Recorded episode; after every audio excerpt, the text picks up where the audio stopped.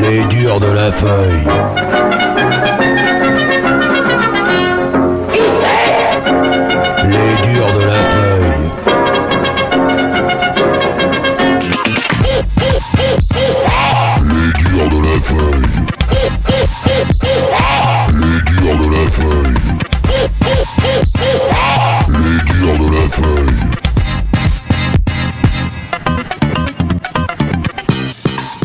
Bonjour tout le monde.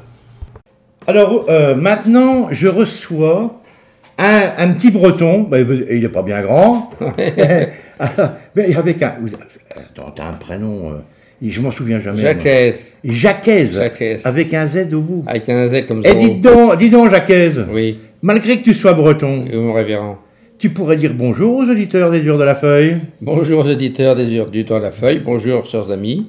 Voilà. Alors, toi, tu as, une, euh, une, une spécialité, tu étais, instituteur, Oui, mais tu t'es euh, donc euh, tu t'es enfin, spécialisé, si je peux m'exprimer ainsi, oui. euh, dans les civilisations celtes. La civilisation. La, Oui. il n'y en a qu'une. Qui ça, englobe j'en suis moins sûr. Qui englobe tous les Celtes. Voilà. Oh, C'était pas une civilisation uni- euh, pas universelle, mais les Celtes, on en trouvait partout. C'est la, civilisa- c'est la première civilisation connue en Europe.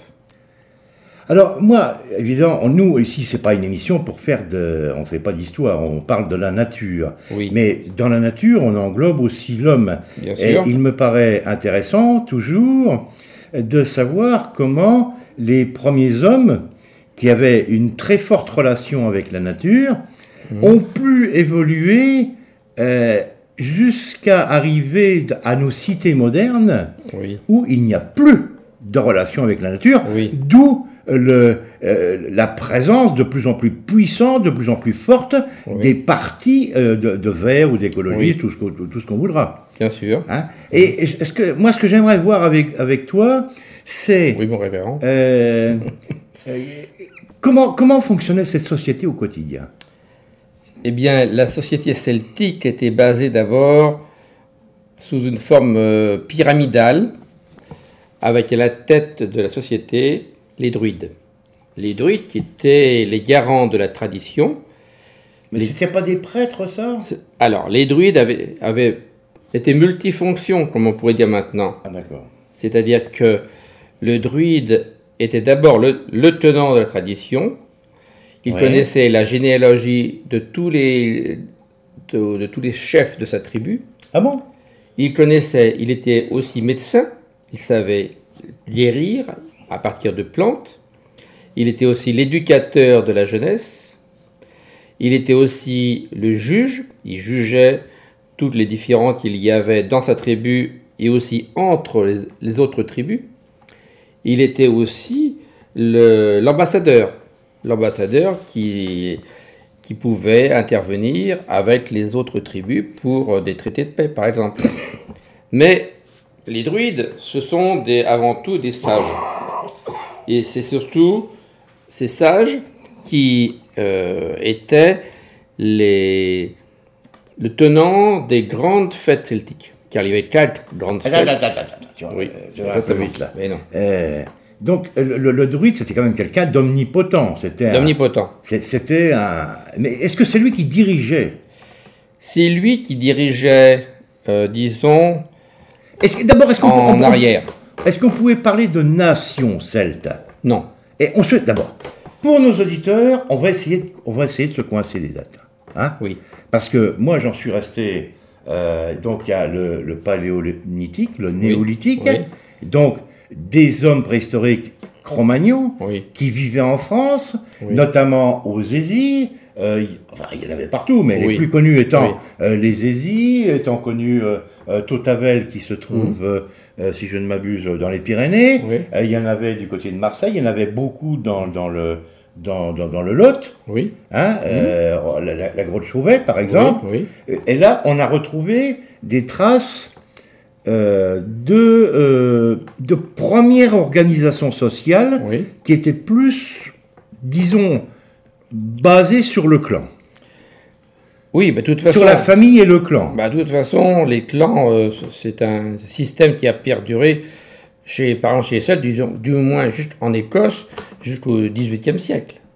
Les clans. Ah bon? Oui. 18e siècle avant Jésus-Christ? Non, après. Lorsque l'Écosse a été rattachée à l'Angleterre, en 1707, les, les clans écossais existaient toujours. Il existe d'ailleurs toujours les clans. Ah Donc, oui, mais euh, c'est- c'est peut-être une autre accep- acception, là. Donc, ce que je veux dire, c'est que les druides, la, la civilisation celtique commence au 8e siècle avant Jésus-Christ. L'origine des Celtes se situe à cette époque-là euh, en Autriche, à Hallstatt, qui, qui est située du côté de Salzbourg, et elle est basée sur euh, la le sel. hein. Au- à la fin du 19e siècle, il y, a, il y a des savants, enfin des chercheurs, qui ont trouvé dans ces mines, dans, dans- oui, dans ces mines, dans ces fonds montagnes euh, salzbourgeoises, des, Ah, des mines. Salzbourg, la ville Salzbourg. du- la ville La du Salzbourg, sel. Oui, la ville, La de ville du sel en allemand. Voilà, c'est à Salzbourg, et qui est euh, la ville aussi de Mozart, hein, bien sûr. Mais, ça, on s'en fout. Mais on s'en fout. commence pas à nous embrouiller, toi. Donc, Salzbourg, la région de Salzbourg, on a retrouvé des mines de sel qui étaient creusées dans la montagne, du sel gemme, et qui, qui étaient remontées Alors, par pour les des- auditeurs, je signale que le sel gemme Oui, est, du sel fossile, en tous les cas, du, du- du sel qui est solidifié oui. euh, et qui n'est plus. à- on n'extrait pas des marais salants. On le Non, trouve, non, non. On le trouve exactement comme du charbon. quoi, Voilà. voilà. Et qui est utilisé d'abord pour euh, la conservation des, des aliments, mais aussi après comme monnaie d'échange. Hein. Oui, parce que, ça, parce que ça avait beaucoup de valeur. Voilà. Attends, attends, attends, là, il- Donc c'est le premier âge du fer. C'est le début de l'ère du fer, l'âge du fer. Je vais faire. 8e siècle avant Jésus-Christ. Et donc c'est ce noyau-là Est-ce qui est... que, est-ce que, parce que moi je me suis toujours posé la, la- la question, euh, quelle est la liaison entre les Celtes et les, les hommes de Cro-Magnon? Ben, Ou- apparemment, Ou est-ce ou est-ce que c'est une question de sémantique? Oui, il n'y a, il y a pas de liaison. Parce que par exemple, au 19e siècle, on a les romantiques ont lié le druide qui faisait des sacrifices euh, humains, peut-être, sur des dolmens. Bon. Or, la- la- les dolmens et les menhirs, on peut situer entre 4000 et 6000 ans. Voilà, les, Bon. les dolmens et les menhirs n'ont rien à faire avec les Gaulois. Voilà, ça n'a rien Voilà, à faire. voilà. Bon. Ce qui est Donc, dans euh, euh, Astérix, Obélix qui taille les menhirs, c'est une bêtise. Voilà. On est bien d'accord On est bien d'accord. Bon. Ce qui ne veut pas dire, ce qui ne veut pas dire que les, les, les Celtes arrivés donc vers le huit- au 8e siècle n'aient pas eu des rapports avec les descendants des constructeurs de menhirs, dont on ne sait rien, puisque entre le 4000 et 800, il y a un trou. Il y a un trou. Donc on ne peut pas Entre dire. moins 4000 et plus 800. Et, non, entre moins 4000 et moins Ouais, il 800. il faut bien préciser parce que sinon on s'embrouille Voilà, vite voilà. fait. Hein, je, dis, je, je dis le 8e Donc siècle on, est- on- on se situe de, de toute façon avant Jésus-Christ. avant Jésus. On est toujours avant Jésus-Christ. D'accord. Hein Il n'y a pas de problème. Donc, si j'ai bien compris, on ne, on ne connaît pas exactement le lien. Déjà, euh, il y avait l'homme de Cro-Magnon, l'homme de Néandertal, était peut-être déjà disparu, Oui. quoi qu'on n'en soit pas du tout sûr, Mhm. Et euh, apparaissent les Celtes. Donc, on ne sait pas s'il y a. euh, est-ce que, est-ce que les Celtes sont venus d'une. Je sais pas, ça serait simple. Comme les Huns venaient de Mongolie. non. Non. Les Celtes ne sont pas une race. La définition du mot celte. L'origine du mot celte, c'est keltoi en grec. Les, les- les Celtes ont été définis, décrits par les Grecs, puis par les Romains. Parce que les Celtes n'utilisaient pas, au départ, d'une langue écrite. C'est une, une tradition orale. Mais évidemment, après, lorsque les, ils ont eu des rapports économiques et commerciaux avec les Grecs, d'abord, hein, échange euh, de, de vin, d'huile, etc., et puis de fer, d'armes, hein, à l'époque du bronze. On Donc, est toujours avant Jésus-Christ, on, est bien d'accord. Donc, cette première période euh, celtique va de moins de 800, du 8e siècle avant Jésus-Christ, jusqu'à 400. C'est une époque qui a duré 4 siècles et qui se situe au cœur de l'Europe. Hein, au cœur de l'Europe, c'est-à-dire l'Autriche, puis après la Bavière, puis après euh, progressivement le nord de l'Italie. Et puis, il va y avoir une deuxième ère celtique qui va naître, apparaître vers le IVe siècle avant Jésus-Christ, au niveau de la, Suisse. Ça s'appelle l'ère de la Tène. La Tène est un petit village lacustre qu'on a découvert sur le lac de Neuchâtel en Suisse. Et là, on a. C'était une cité lacustre. Donc, c'est des- là, ce ne sont plus les premières armes, les premiers objets en fer de, de Hallstatt.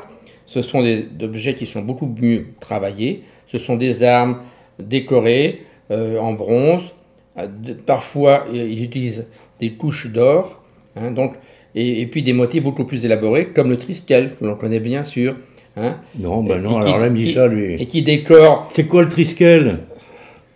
Le triskel, c'est un symbole euh, triskel, c'est-à-dire c'est un. Il est en train de dessiner sur la table. Alors, les auditeurs, vous retournez votre radio, comme je vous dis d'habitude. euh, Vous aurez la, la- vous aurez la, la vidéo. C'est un symbole euh, de, cour- de trois courbes enlacées. Ah, c'est- l'emblème du- de, de, de, l'anneau des Irlandais. Oui, par exemple, oui. Ah oui, je Son connais coup. ça. C'est un symbole dynamique, hein, mais qui est dessiné par exemple sur le casque d'Anfreville, hein, en, en France, hein, dans, dans l'ouest- dans l'est de la France, et puis qu'on a retrouvé dans de nombreuses euh, tombes. Parce que la, la- la première partie des les, les civilisations euh, enterraient, brûlaient leurs morts. hein.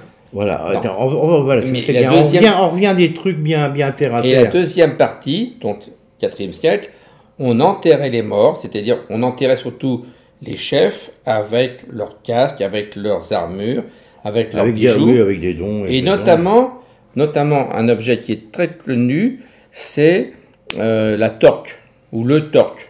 C'est-à-dire que c'est une sorte de... c'est un, un collier non fermé Mhm. autour du cou, ou des bracelets, et puis des broches pour tenir les capes, parce qu'ils avaient des... Alors, ça s'appelait pas des broches, ça s'appelait des. euh, je connais ce mot. Euh, bon, mais fibules. Fibules. Des fibules. Des- Voilà, ça s'appelle Des fibules. Voilà. Donc, euh, ah, on a. Et puis des miroirs. Là, on, a- on est plus dans. Non seulement les. donc, parce qu'il y avait des objets de culte, mais par exemple, les armes, les boucliers, les casques, ce sont, ce qu'on a retrouvé surtout, c'était des casques et des boucliers de cérémonie. C'était pas des armes ou des- qui étaient utilisées pour le combat. C'était simplement utilisé pour des Oui, cérémonies. oui, oui, oui, évidemment. Il y, a, il y a toujours eu, effectivement, Voilà. des, des- des représentations d'armes comme la serpe des, Ouais. des- des druides Oui. pour, col- pour, euh, pour couper le gui. Mais elle n'était pas en or. hein.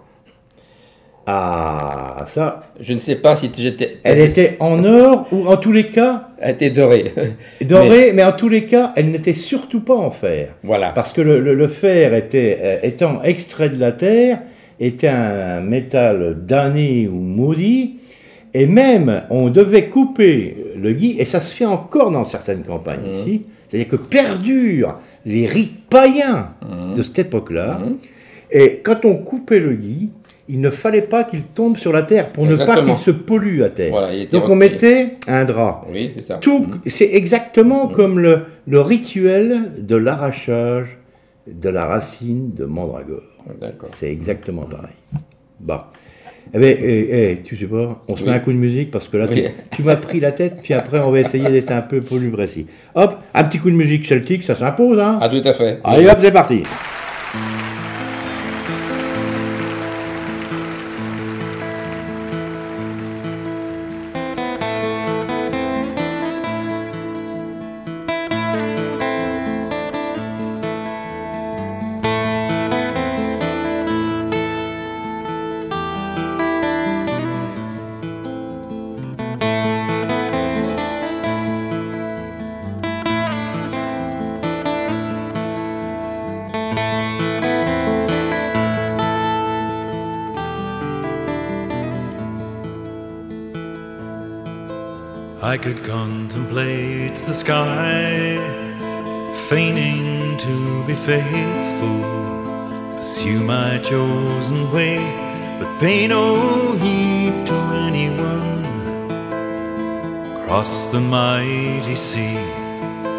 wage war for fame and glory.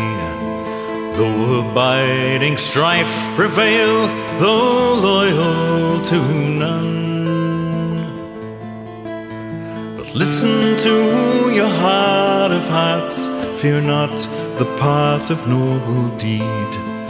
Never to forget the quest, have faith, and faith shall lead.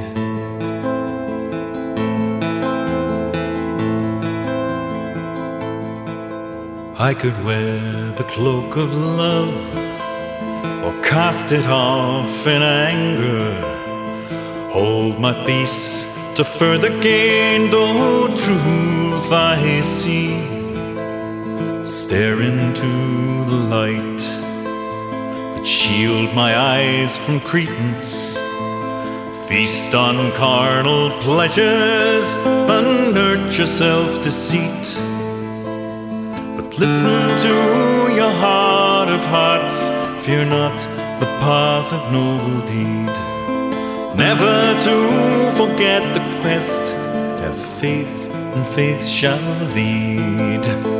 Listen to your heart of hearts, fear not the path of noble deed. Never to forget the quest, have faith, and faith shall lead. Bon, ça vous a plu ma musique Ah, extra, super. Alors, on va revenir quand même à des trucs euh, un petit peu plus précis Oui. et qui, plus terre à terre, qui intéressent beaucoup de mes auditeurs, et beaucoup des auditeurs des Durs de la Feuille, beaucoup des membres de l'association La Feuille, qui, je le rappelle, euh, euh, organise des stages de survie, euh, sont, un sont quand même quelque part intéressés euh, par, par savoir ou pour essayer d'appréhender comment ces gens qui ne possédaient pas les techniques que l'on avait, Mhm. qui ne possédaient pas les, les structures qu'on avait, euh, les structures commerciales, les structures routières, euh, etc., comment est-ce qu'ils vivaient au quotidien? Au Alors, par exemple, Oui, les Celtes qui étaient quand même réputés euh, ingénieux, puisque la, la- la- la guerre, euh, la guerre Sauf- des Gaules, Ce sont des techniciens. ce sont des techniciens. Voilà, ce sont eux qui ont Techniciens inventé le tonneau, si je ne m'abuse, Exactement. et la moissonneuse batteuse. Exactement. Voilà. Bah, Les marteaux, les, la faucille, les objets qui ont été utilisés par, par la paysannerie jusque euh, actuellement hein, sont d'origine celtique. oui, voilà. Nous avons reçu ici même un spécialiste du feu qui nous a expliqué que les techniques d'allumage du feu euh, inventées par les Celtes ont perduré jusqu'au début du XXe siècle. Exactement, bien sûr. Oui. Donc c'était quand même des gens tout à fait ingénieux. oui. On- a, je ne sais pas si vous êtes quand même, on a toujours un petit peu tendance à penser, mais ça c'est, je crois que c'est les, les, les cathos, les chrétiens qui nous ont foutu tout ça dans le crâne. On a toujours tendance à penser que les anciens étaient plus stupides que nous. Ah non, au contraire. Non mais c'est vrai qu'on plus a, on a, on, a cette tendance-là. Oui, Plus ingénieux. plus ingénieux, je suis d'accord. Bon, il faut dire aussi que du temps des Celtes, euh, de- de- à cette époque-là, disons, les, les- les peuples étaient beaucoup plus proches de la nature que nous. Ils vivaient en symbiose avec les- le, le- les- le monde euh, végétal, avec le monde animal. On a, on a reconstitué des, des villages celtiques ou gaulois, peu importe, au Pays de Galles. C'était des grandes huttes, donc euh, couvertes de toits de chaume, euh, entourées de, de tressages de bois, hein, tout Des- autour donc des palisses. des palisses. Et à l'intérieur, donc, il y avait un trou au sommet du toit Ouais. pour faire choper de la fumée. Et, et la, la grande hutte qui mesurait, moi j'en ai vu qui faisait au moins euh, 10 à 15 mètres de diamètre.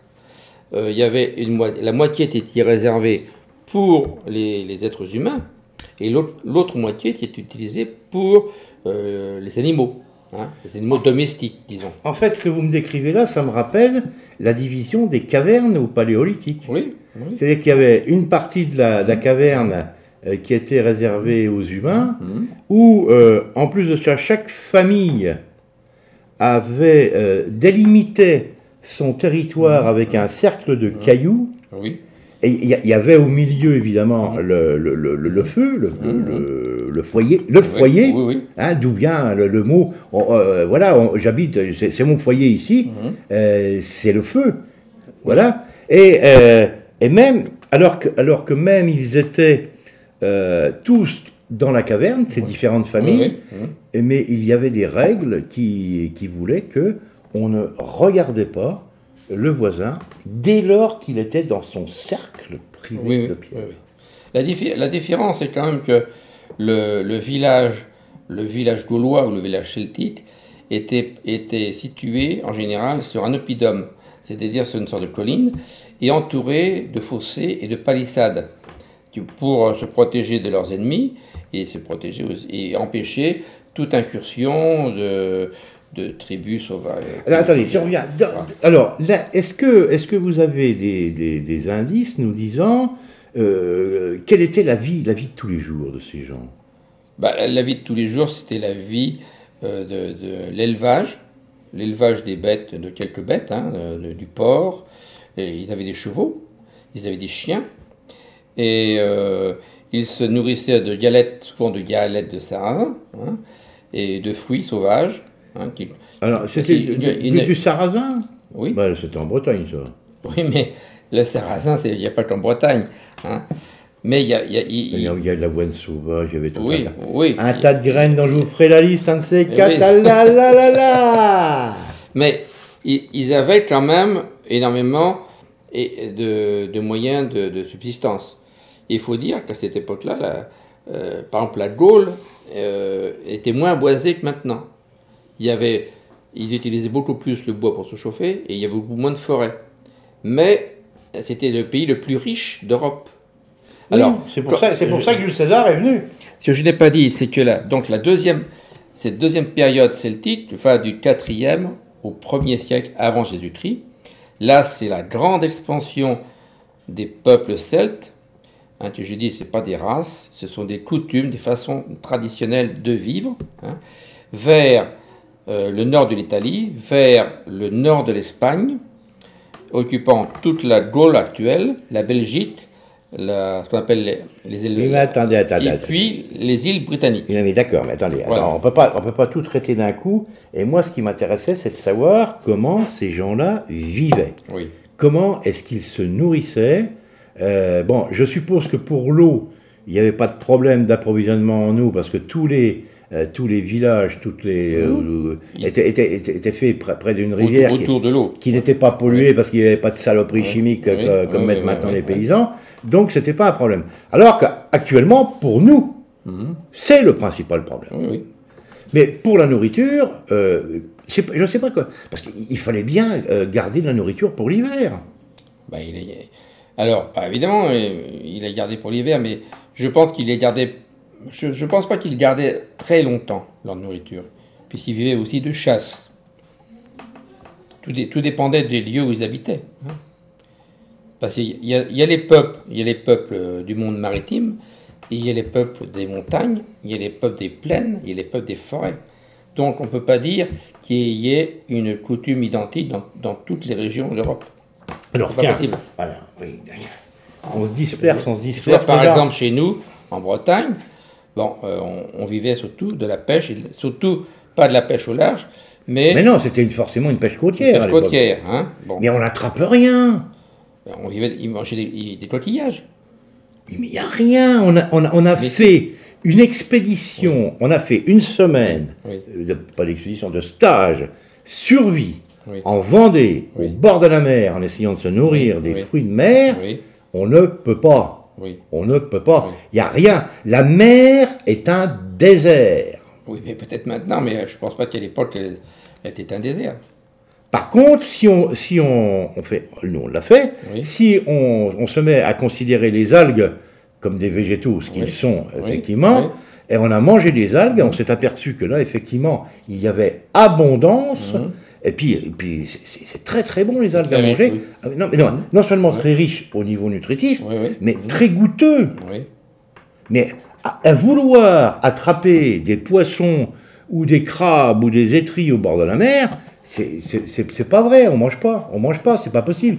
Ben, Oui, oui, mais la population n'était pas aussi importante que maintenant. Mais même, mais même, attendez, attendez, attendez, au bord de la mer, là, et vous allez voir, à une grande marée, euh, vous allez trouver quoi?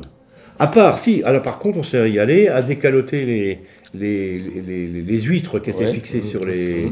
Et puis à les manger comme ça. Ouais, les Bon, bigorneaux, les il est, évi- ouais. est évident qu'on peut en trouver des quantités et des quantités, mais c'est un petit bestiau de rien du tout, de machin, de, un petit, une, petite crotte, une petite crotte de mouche, quoi. hein. voilà. Et euh, euh, d'abord, il faut les faire cuire, il faut les ramasser, il faut les faire cuire.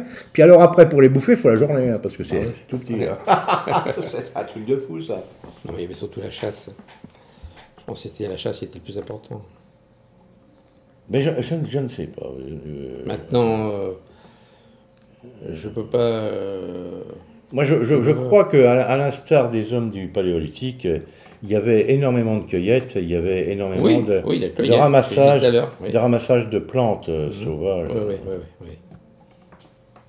Et élevage aussi, élevage d'animaux. hein. Oui, c'est vrai qu'il y, a eu les premiers élevages, Ah des, des- porcs qu'on Ah emmenait dans ah les bois à la oui. bien que, bien que, là j'ai besoin d'en prendre une bonne, les Celtes, donc les Gaulois, d'abord se servaient eux-mêmes en glands pour les bouffer. Oui. Et après seulement les cochons y allaient. Parce que les, les- les glands sont une excellente nourriture qui se conserve parfaitement euh, en hiver. Alors, je- pour les auditeurs, je vous le dis, si vous avez faim, allez ramasser les glands, c'est le moment où ils sont en train de tomber. Alors, déjà, si, si vous habitez dans le midi de la France, les glands du chêne vert, voire les glands du chêne kermès, sont comestibles directement. Ils sont consommés encore tels que euh, au Portugal. Euh, pour les autres, ceux qui habitent un peu plus haut, vous allez trouver le chêne pédonculé ou le chêne rouvre. Les glands, qui sont en abondance totale, mais contiennent beaucoup de tanins. Alors donc, il faut les laver à l'eau, à plusieurs eaux, pour éliminer le tanin. Alors, vous savez pas, vous ramassez les glands, vous les cassez à coups de cailloux, vous les mettez comme ça, dans une gamelle, vous faites chauffer. À ce moment-là, les coques, les peaux vont, vont, euh, surnager, vous les éliminez.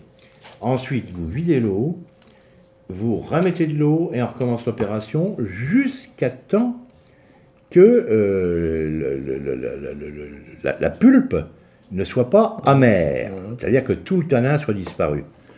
Ensuite, vous faites cuire à feu doux jusqu'à temps qu'il n'y ait plus d'eau. Et à ce moment-là, vous obtenez une espèce de, de- de farine, de, comme une maïzena ou une polenta, quoi, disons. Et cette farine-là va se conserver tout l'hiver sans problème. Alors tout à l'heure, on a parlé du sel. J'aime, mais moi je vais parler du sel de mer. À l'époque des Celtes, on ne connaissait pas encore le, le- le système des marais salants que- qui nous a été apporté par les Romains.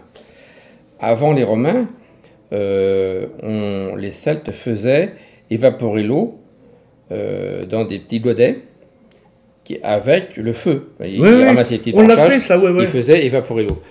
Euh, moi, je l'ai fait en classe quand j'étais instituteur. J'ai fait évaporer de l'eau, enfin, pas évaporer, avec un camping-gaz, bien sûr. fait, Oui, oui. mais le sel que l'on récolte, franchement, il est dégueulasse. À côté du sel des marais salants, ça n'a vraiment rien à voir. Seulement, on a retrouvé, je vois, quand j'étais à, Guérande, on a retrouvé des, sites encore importants où l'on faisait, euh, enfin, on faisait évaporer artificiellement euh, l'eau de mer euh, avec euh, des branchages. Le problème, c'est qu'il fallait beaucoup de bois et que Voilà, et il ça- fallait beaucoup de carburant. beaucoup de carburant et y a des régions qui ont été vraiment euh, dévastées par le fait qu'on déboisait beaucoup. C'est ça le problème. Mais le sel, quand même, était un, un élément important de la nourriture. euh, c'était surtout un élément important parce qu'il per- il permettait de conserver les aliments. Exactement, exactement. hein, on Il était, c'était pas tellement pour, pour, pour l'aspect sapide, Oui, oui, oui. mais c'était plus Mm. pour l'aspect conservateur. Tout à fait, oui. Bon, eh, alors donc, euh, j'ai encore oublié. Jacques. Jacques, il a un prénom d'enfer, lui. Alors, on remercie tous les auditeurs, le frère Jacques, Oui, mais moi aussi, de la confédération, de la confrérie de- des, des, des moines de, de où? Ouf. Euh, de Saint-Renan. De? De Saint-Renan, Saint-Renan. oui, C'est où ça? Côté de Brest.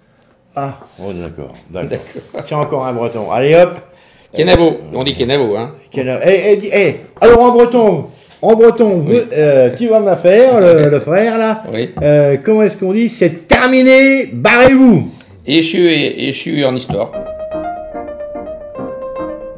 C'était au temps de la préhistoire, il y a deux ou trois cent mille ans, vint au monde un être bizarre, proche parent de l'orang-outan, debout sur ses pattes de derrière, vêtu d'un slip en peau de bison, il allait conquérir la terre, c'était l'homme de Cro-Magnon. L'homme de Cro, l'homme de Man, l'homme de Gnon, l'homme de Cro-Magnon. L'homme de Cro-de-Magnon, ce n'est pas du bidon, l'homme de Cro-Magnon. L'homme de Cro-de-Magnon, ce n'est pas du bidon, l'homme de Cro-Magnon. Armé de sa hache de pierre, de son couteau de pierre, Itou, il chassait l'ours et la panthère, en serrant les fesses malgré tout. Devant le diplodocus en rage, il se faisait tout de même un peu petit, en disant dans son langage, vivement qu'on invente le fusil. L'homme de Cro, l'homme de Mar, l'homme d'Oignon, l'homme de l'homme de Cro-Magnon. L'homme de Cro-de-Magnon, ce n'est pas du bidon, l'homme de Cro-Magnon. Pam, pam. L'homme de Cro-de-Magnon, ce n'est pas du bidon, l'homme de Cro-Magnon. Il était poète à ses heures, disant à sa femme en émoi Tu es belle comme un dinosaure, tu ressembles à Lolo Brigida. Si tu veux voir des cartes postales, viens dans ma caverne tout là-haut. Je te ferai voir mes peintures murales, on dirait du vrai Picasso. L'homme de Cro, l'homme de Mar, l'homme d'Oignon, l'homme de Cro-Magnon. L'homme de Cro-de-Magnon, ce n'est pas du bidon, l'homme de Cro-Magnon. Pampan, l'homme de Cro-de-Magnon, ce n'est pas du bidon, l'homme de Cro-Magnon. Deux cent mille ans après sur terre, comme nos ancêtres nous admirons les bois, les champs et les rivières. Mais s'il revenait, quelle déception. Nous voir suer six jours sur sept, il dirait sans faire de détails Faut-il que nos héritiers soient bêtes pour avoir inventé le travail. L'homme de Cro, l'homme de Mar, l'homme d'Oignon, l'homme de Cro-Magnon. L'homme de Cro-de-Magnon, ce n'est pas du bidon, l'homme de Cro-Magnon. L'homme de Cro-de-Magnon, ce n'est pas du bidon, l'homme de Cro-Magnon. Alors aujourd'hui, on va parler des plus grandes des plantes. Bien, alors donc pour, pour mesurer la hauteur d'un arbre, ben, sans, sans le couper, ben, c'est pas c'est pas facile évidemment. Hein. Et si c'est sûr que si c'est un arbre mettons de 5 mètres, bon on prend une baguette, euh, on coupe mettons une, une baguette de 2 mètres ou de 2 mètres 50, tu vois, on, on, on la met en haut à, à bout de bras, et puis après on prend la baguette, on la fait pivoter et toc, on, on la balance par en haut. Donc là tu vois, on peut atteindre facilement 5 mètres. Hein. La hauteur de- du bras pour un homme, c'est à peu près 2 mètres 50, hein, de 2 mètres 40, 2 mètres 50. Donc on, on peut avoir une idée. Mais quand il s'agit d'un arbre de, de 20 ou 25 mètres de haut, euh, ça, ça, marche pas le truc, hein. ça marche pas la combine. Et on, on peut faire une marque euh, sur l'arbre euh, ou mettre euh, un repère et puis se mettre loin et essayer de. Voilà, alors il y a, ça, un, principe comme ça, oui, si tu veux, c'est ce qu'on appelle la croix du bûcheron. C'est une application du théorème de Thalès. En fait, les bûcherons ne connaissent, ne connaissent pas le nom, hein, mais les, les lycéens connaissent bien, eux. Alors ça consiste, alors il y a, il y a deux façons. La, la plus simple, pour que vous compreniez bien, suffit, il vous suffit de vous prendre un bâton qui est qui a la même longueur que votre bras tendu. On ferme le poing, on tend le bras. Et le bâton doit partir donc de l'épaule jusqu'au poing. D'accord? Donc le bâton a la même longueur que votre bras.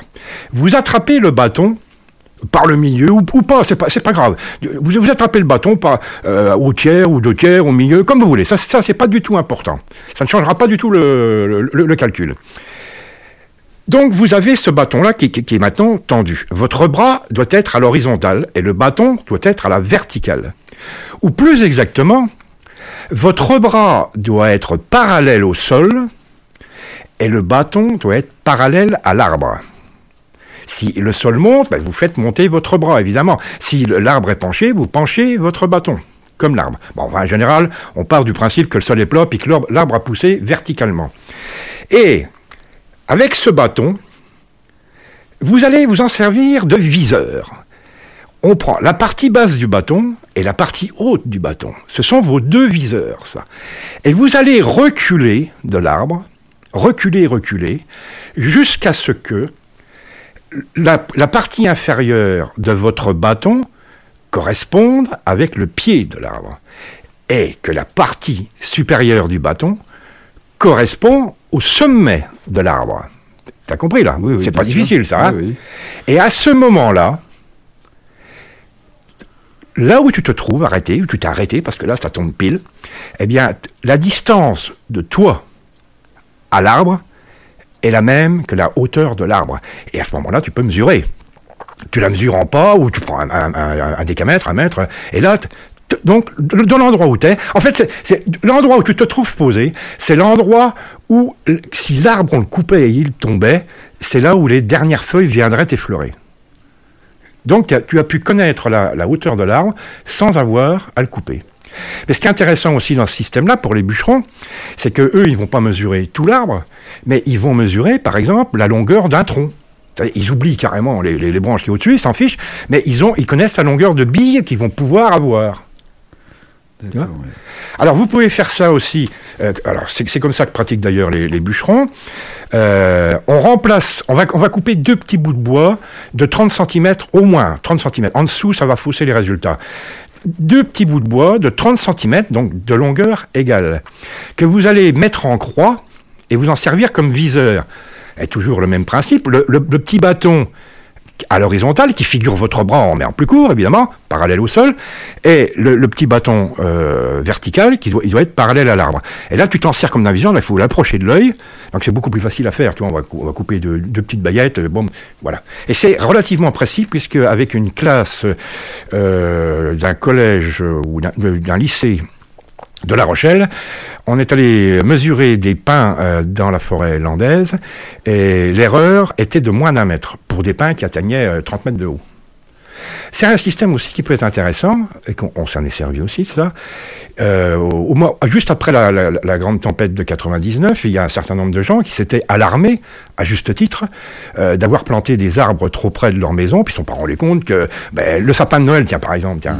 Hein Euh, alors ça, c'est- bien. Les gens, il y a des gens qui sont intelligents. Euh, ils, prennent un sapin avec une motte de terre, en se disant, ben, au moins, je vais faire un geste écologique. Je vais aller planter un arbre après Noël. Bon, très très bien. Alors, ils plantent cet arbre-là euh, ben, dans le jardin. Seulement, ils ne s'imaginent pas que dans 20 ans, euh, il fera 20 mètres. Et un épicéa, ça monte à 40-50 mètres de haut. Et alors donc on avait été appelé comme ça dans, un domaine où euh, il s'agissait d'un pin. Euh, la personne se demandait, le propriétaire se demandait si ben, s'il y avait encore une tempête, est-ce que le pin allait tomber et toucher son toit? Donc on a pu, on a pu grâce à ce système-là, le déterminer, savoir si le pin, si jamais il tombait, est-ce qu'il va tomber sur le toit ou si est-ce qu'il va juste euh, passer à ras quoi. Ah, évidemment, il était plus grand, donc on l'a, coupé. Hein. T'avais une question, Quentin? Non. Bon, bah, bah, alors tant pis. moi, c'est David. Ah oui, c'est David, oui. Excuse-moi, David. Alors, dans la liste, euh, je vous ai fait une petite liste là des arbres puis des, des records. Puis vous allez voir que le record n'est peut-être pas celui que vous pensez. Alors, il y a, le boulot, qu'on trouve couramment dans la Haute-Vienne. Euh, les bouleaux qui poussent toujours en, en grappe serrée, c'est des forêts assez, assez denses de bouleaux, puisque c'est un arbre pionnier. C'est le premier qui vient envahir une clairière. Donc, il y a plein de graines qui germent, et donc il y a plein, d'individus qui poussent en même temps. Et donc, à compétition, ben, le boulot peut, euh, chez nous, atteindre facilement euh, 25 mètres de haut. C'est quand même déjà euh, pas mal. De la même façon, le saule. Hein, le, le saule au bord des rivières euh, peut atteindre, euh, pareil, c'est c'est 25 mètres de, haut. Qui c'est qu'on a encore là, qui, est dans, les petits records? Le châtaignier. Châtaignier, ben, qui est très courant en Limousin, qu'on trouve aussi dans, dans le Poitou. Bon, ben, lui, il peut atteindre quand même 35 mètres, 35 mètres de haut. C'est quand même déjà, ça fait déjà pas mal. hein. Et tiens, il y, y en a un qui ne fait que 20 mètres de haut, mais c'est que ça constitue quand même un record. C'est la clématite. C'est parce que c'est que la clématite. La clématite, c'est les lianes. Ah, oui, Ah voilà, les lianes qui poussent euh, dans, dans, dans, dans les arbres. Euh, les gamins fumaient autrefois les, euh, les... Oui, oui, ils fumaient les tiges. Ils, ils cassaient des petits bouts de tiges. Je l'ai fait, moi, quand j'étais gamin. Ça, je... ah, ça te dégoûtait de fumer après. je sais pas si ça se fait encore, mais n'essayez pas, les gamins. hein. Ah, non, non, non, non, n'essayez pas. il faut pas fumer. Et en plus de ça, c'est c'est une plante qui est, qui est très très toxique qu'on appelle euh, cette clématite-là. On l'appelle les cheveux de la Vierge. Euh, parce que euh, fait des fruits très très bizarres euh, qui croiraient une chevelure blanche emmêlée. Mais on l'appelle aussi l'herbe au gueux. Donc, si je mets ça en français de maintenant, ça serait l'herbe au mendiant. Hein, parce qu'elle a une sève qui est extrêmement irritante, et les mendiants autrefois euh, s'en badigeonnaient ou la figure ou les mains euh, pour avoir des cloques, pour avoir, des, des- pour avoir un aspect extrêmement repoussant, et ça leur permettait d'aller faire la quête à la sortie des églises, et les gens, apercevant dans quel état ils étaient, euh, leur donnaient plus facilement une petite pièce. Quoi. Voilà. Donc ne vous amusez pas à fumer ça. Alors mais quand même, la clématite, elle arrive à monter à, à 20 mètres de haut. Et il faut pas oublier que c'est qu'une, une liane, c'est-à-dire toute seule, elle tombe, hein. elle, reste par terre. Alors elle, parce qu'elle a besoin de cette compétition-là aussi, elle a besoin d'avoir la lumière, mais elle, elle par feignantise, tu veux, elle n'a pas voulu construire un tronc rigide, elle a préféré profiter euh, de quelqu'un, d'un arbre, ou d'un arbre ou d'un poteau électrique, elle s'en fiche, hein, euh, ou un poteau téléphonique, elle s'en fout. Elle, Euh, elle profite d'un support pour, euh, pour grimper là-haut. Bon. Qu'est-ce qu'on a comme, euh, comme ah ben alors il y a le chêne on va reparler du chêne hein, qui euh, bah, c'est le roi de la forêt tout ça. C'est pas vrai c'est pas vrai. C'est pas vrai du tout. Alors le chêne atteint euh, atteint par chez nous euh, 40 mètres de haut. Il y a sans doute je crois des, des individus exceptionnels qui pourraient approcher les les 50 mètres de haut il y a le tilleul, le tilleul qui nous fait des grands arbres, le, le tilleul euh, sylvestre, des grands arbres qui vont jusqu'à 35 mètres de haut. Vous voyez, mais quand même, on reste toujours euh, dans la même tranche, là, entre de, de 25 à, à 40, 45 mètres de haut. Euh, L'orme qui atteint lui aussi euh, 30 mètres, enfin plus maintenant, puisque les ormes malheureusement sont en, voie de, en voie de disparition. Les gros ormes sont disparus à cause d'une maladie, la graphiose. C'est un champignon qui bouche les, les, les vaisseaux euh, qui transportent la sève, et donc il finit par, il finit par, par mourir comme s'il avait un caillot sanguin quoi, qui, qui- qui bloquait tout. Tu vois D'accord. Euh, par contre, on va trouver euh, des arbres par chez nous un peu plus grands si on va voir du côté des, euh, des résineux. Les résineux sont, des, sont souvent des arbres très très grands. Euh, le pin maritime, qui, euh, moi je crois qu'il dépasse 30 mètres, hein. c'est ce qui est noté, là 30 mètres, mais à mon avis il peut, faire plus que ça. Le pin sylvestre qu'on trouve euh, cou- couramment aussi euh, en Poitou, et puis il doit y en avoir, euh, oui si si, il y en a en Limousin, bah, lui déjà il, il approche les, les 40 mètres de haut.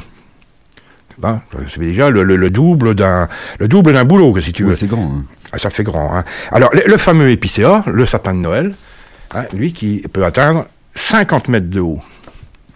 Alors là, 50 mètres, ça commence, ça commence à causer dur. Un gros sapin.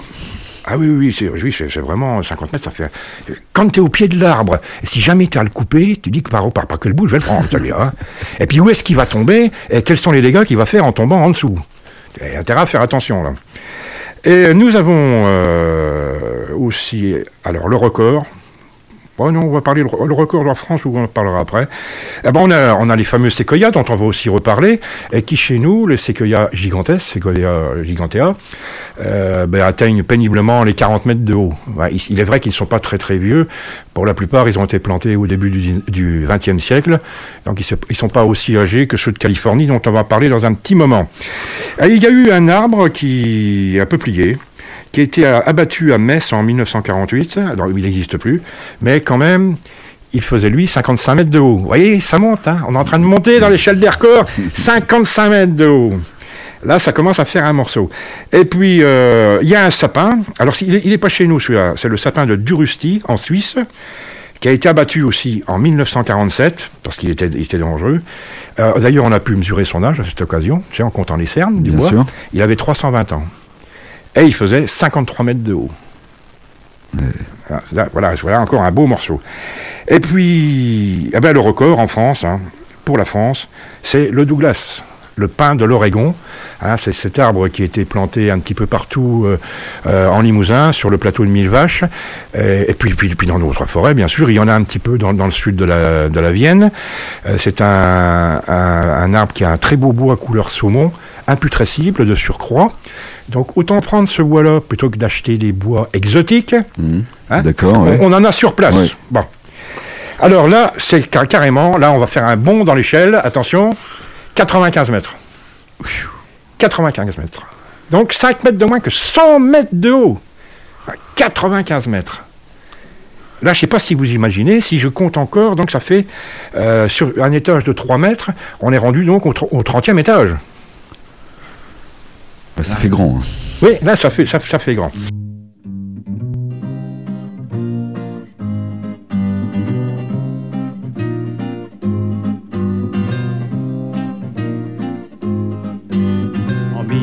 1942, alors que j'étais à l'armée. On était en manœuvre dans le Louisiane, une nuit au mois de mai. Le capitaine nous montre un fleuve et c'est comme ça que tout a commencé. On avait la flotte jusqu'aux genoux et le vieux con dit. Sergent dit ou mon capitaine, êtes-vous sûr que c'est le chemin Sergent, j'ai traversé souvent et je connais bien le terrain. Allons soldats, un peu de courage, on n'est pas là pour s'amuser. Il y en avait jusqu'à la ceinture et le vieux con il avançait. Sergent trop chargé, on ne pourra pas nager. Sergent, ne sois pas si nerveux, il faut un peu de volonté. Suivez-moi, je marcherai devant, je n'aime pas les dégonfler. On avait la flotte jusqu'au cou et le vieux con il avançait.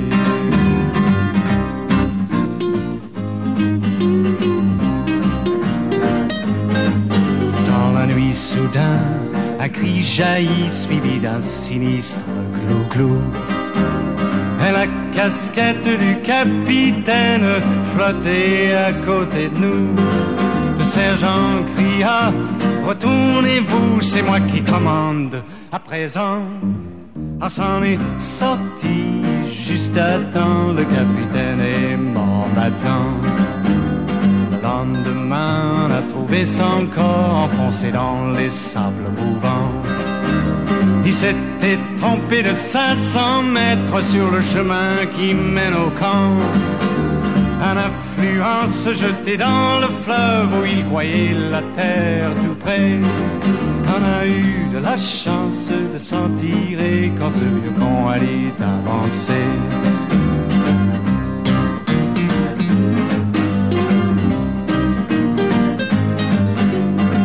De cette triste histoire, je vous la laisse deviner. Mais vous avez peut-être mieux à faire, vous, vous ne sentez pas concerné. Mais chaque fois que j'ouvre mon journal, je pense à cette traversée. On avait de la flotte jusqu'aux genoux et le vieux con avançait. Il y en avait jusqu'à la ceinture et le vieux con avançait. On avait de la flotte jusqu'au cou et le vieux con avançait. Il y en avait jusqu'à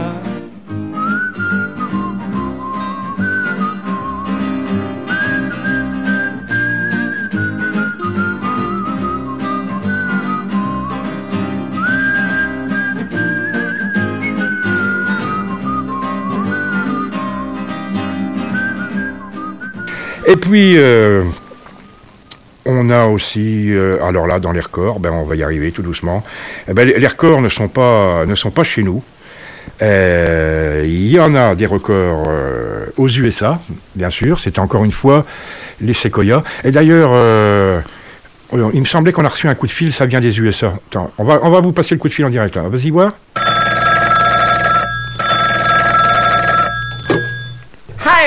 Hi, ici le cabinet de Barack Obama à Washington. Le président des United States et moi que l'émission des dumb fucking shit en mangeant de grenouilles, Dieu de la feuille, parle un peu des séquoias géants de Californie. Le révérend père Cook Knopfler, God bless you. Pourrait-il le faire? Yes, I can. Do you can? Bah, J'étais en train d'en parler justement. Allez, on y va, on y va pour les USA là. Alors, euh, dans les séquoias, alors là, il y, y a quand même. Bon, y a- y a- en Californie, c'est record sur record sur record avec les séquoias. Il y a le plus gros. euh, on en parlera après ça. hein. Euh, Il y a le plus gros. Il y a celui où il y a, y a une arche qui a été faite sous les, les racines et la, la- la route passe en dessous, les camions et les voitures passent en dessous. Euh, voilà, il y, en a des différents. Ils leur ont donné d'ailleurs à, à tous les, enfin, tous les arbres exceptionnels. Ils les ont baptisés. Ils leur ont donné un nom. Alors il y en a un là qui est quand même pas mal. Il s'appelle le général Sherman, lui. Euh, il fait quand même 85 mètres de haut. Ça fait quand même déjà un beau bébé. hein. Alors le séquoia, faut savoir euh, que c'est- un résineux et c'est le seul arbre dans lequel tu peux donner un grand coup de poing sans te faire de mal. Tu savais pas là? Non. eh bien, quand tu en trouveras dans un parc, parce qu'il y en a planté dans les parcs chez nous, des séquoias, tu y vas, tu jettes un grand coup de poing dedans, tu vas voir, tu te feras pas mal. Parce qu'il est- il a une écorce très très très molle, et tu, rentres un peu comme, comme tu un peu comme une éponge, quoi. Tu, tu- rebondis. Et en plus de ça, l'é- l'écorce est, est pratiquement imputrescible. Euh, elle peut pas brûler. Ah, donc c'est un. Pas putrescible. Il est imputrescible aussi, oui, c'est sûr, euh, mais euh, elle est incombustible. Voilà, ça, ça brûle pas. Ça brûle pas, si bien que quand il y a un incendie, un incendie de forêt, eh bien l'arbre, est, lui, est, naturellement protégé par son écorce. C'est un bois aussi qui est euh, imputrescible. Alors donc du coup, aux États-Unis, il est utilisé beaucoup pour faire euh, euh, des, des- des- des canaux pour amener l'eau, des choses comme ça, des, des réservoirs, etc.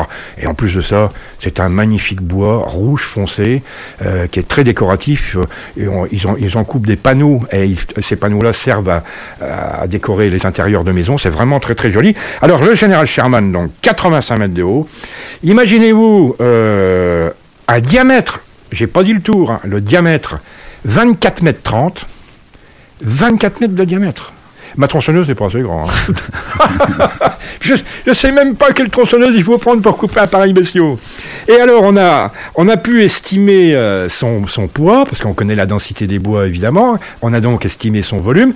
Et le poids a été estimé à 2000 tonnes. Un arbre de 2000 tonnes. Et il y en a un petit malin qui s'amuse à calculer. Si on en faisait des allumettes, on en ferait 50 milliards d'allumettes. 50 milliards d'allumés. Deux, deux- ah, mais tu te rends pas compte, 2000 tonnes ouais, si, si. 2000 complètement. tonnes, c'est- affolant, c'est un truc, c'est- gigantesque. Alors, il y, en a- il y en a un autre en Californie, un autre séquoia, qui s'appelle Hyperion, lui. Euh, eh ben, c'est le, record depuis 2006. Enfin, il, détient le, il détient le record des séquoias. hein. 115 mètres 50. 115 mètres pour 115 un arbre, c'est là, énorme. C'est grand comme je sais pas quoi, il faudrait trouver une échelle, j'en sais rien, mais c'est vraiment un bestiau. Mais il n'y a pas que a pas que les séquoias. D'ailleurs, c'est pas eux qui détiennent le record. Enfin, je crois que si, ils ont peut-être le record de ils ont le record de vivant. Non non non non non non. Il y a un eucalyptus en Australie qui était quand même à 114 mètres 30. Bon, mais il est lui il est disparu.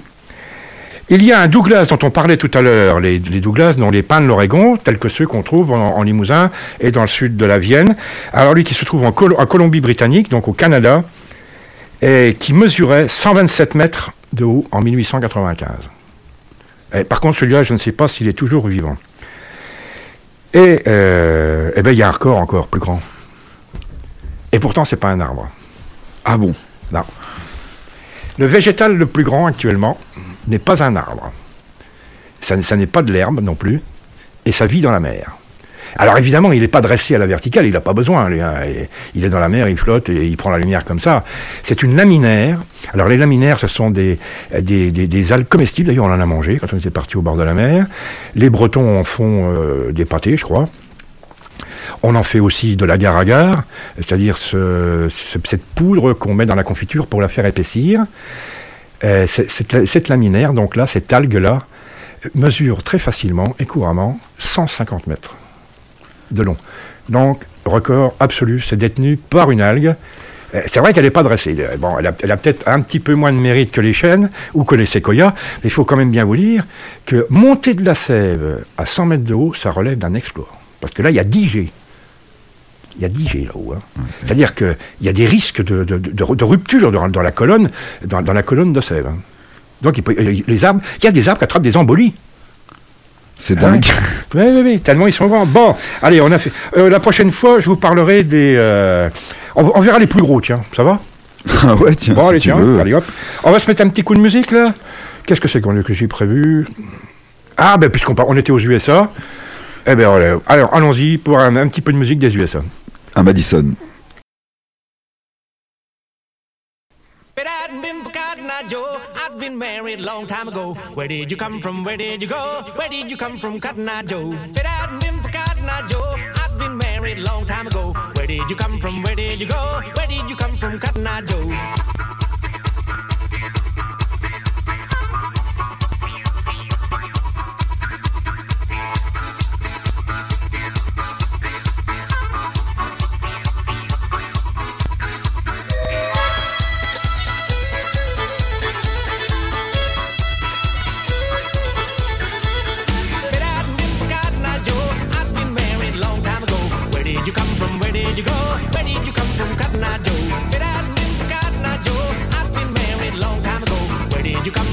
Where did you come from? Joe.